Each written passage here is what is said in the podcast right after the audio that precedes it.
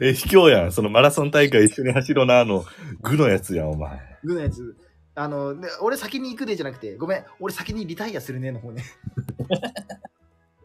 トップス、トップスピードでリタイアするのが俺の夢だった、みたいな。